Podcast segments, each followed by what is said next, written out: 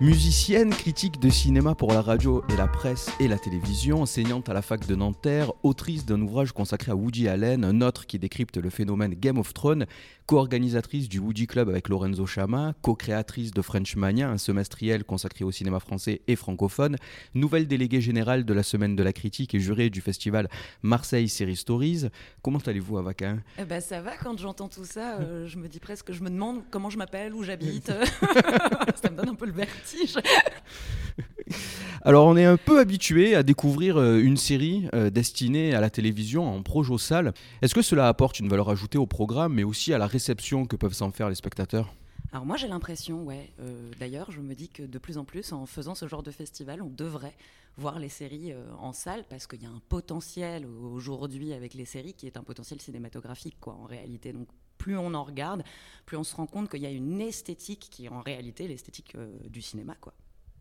Grâce à Marseille Series Stories, on constate aussi que la production européenne de séries à venir est très ambitieuse et est à la hauteur des meilleures productions américaines actuelles. Tant dans le fond que dans la forme des programmes, mais aussi sur les sujets ou bien les époques traitées. Quel constat justement fais-tu sur cette évolution de la part des diffuseurs?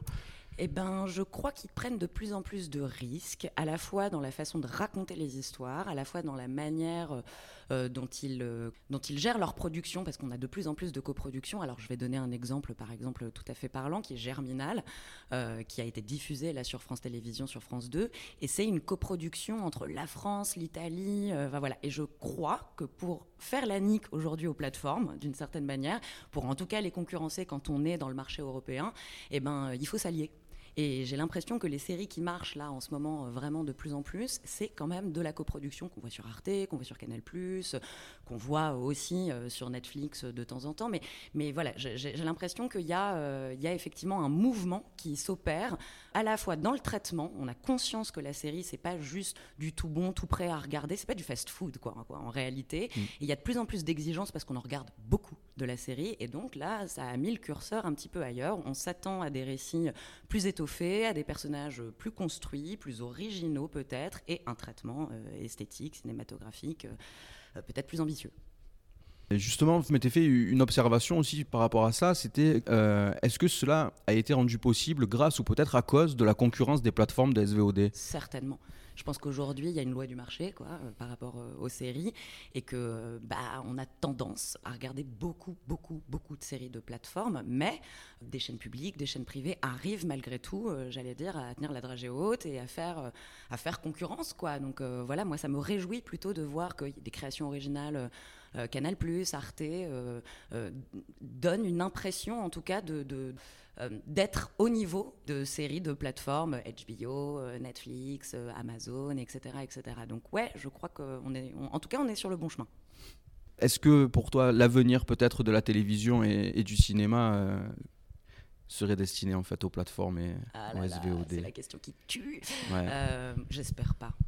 Parce que je pense que, évidemment, je, ne nie pas euh, comment l'existence des plateformes, on en a besoin. Moi, je regarde hein, des films euh, évidemment faits euh, pour ces plateformes-ci aussi, ou des séries bien sûr qui sont diffusées dessus. Mais moi, ce qui m'importe, ou en tout cas en tant que critique, ce qui m'intéresse le plus, c'est évidemment la création la jeune création, l'émergence.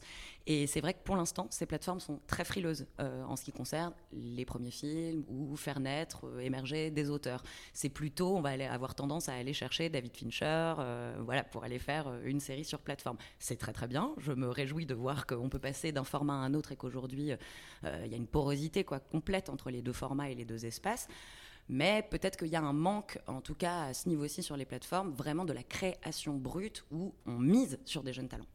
Pour finir, Marseille Series Stories présente en compétition et au public uniquement des programmes inédits. À l'issue de la compétition, quatre prix seront remis, dont celui de la meilleure série adaptée d'une œuvre littéraire. Quels sont pour toi les critères essentiels pour euh, définir une bonne série et peut-être aussi une adaptation réussie Ça, c'est vachement dur parce qu'on se posait la question justement hier avec le jury. On se disait que là, les séries qu'on allait découvrir, pour beaucoup, on n'a pas lu.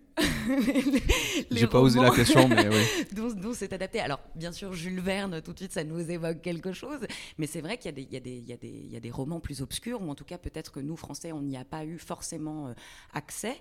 Euh, donc, c'est toujours étonnant de juger une série adaptée. Alors après, j'imagine qu'il y, y, a quand même, comme tu disais, un cahier des charges ou quelque chose qui nous qui, qui capte une attention. Si c'est bien écrit, si c'est bien réalisé, si c'est bien interprété, si tout d'un coup, voilà, on, c'est très rapide en fait avec les séries. J'ai l'impression que c'est un petit peu comme un film, hein, mais dès les dix premières minutes, si tu plonges, si tu es complètement en immersion euh, dans l'univers qu'on te propose, eh ben ça marche. Et là, à ce moment-là, je m'en fous de savoir si c'est adapté euh, avec fidélité ou pas euh, à la matière. Mais on parlait de Germinal tout à l'heure.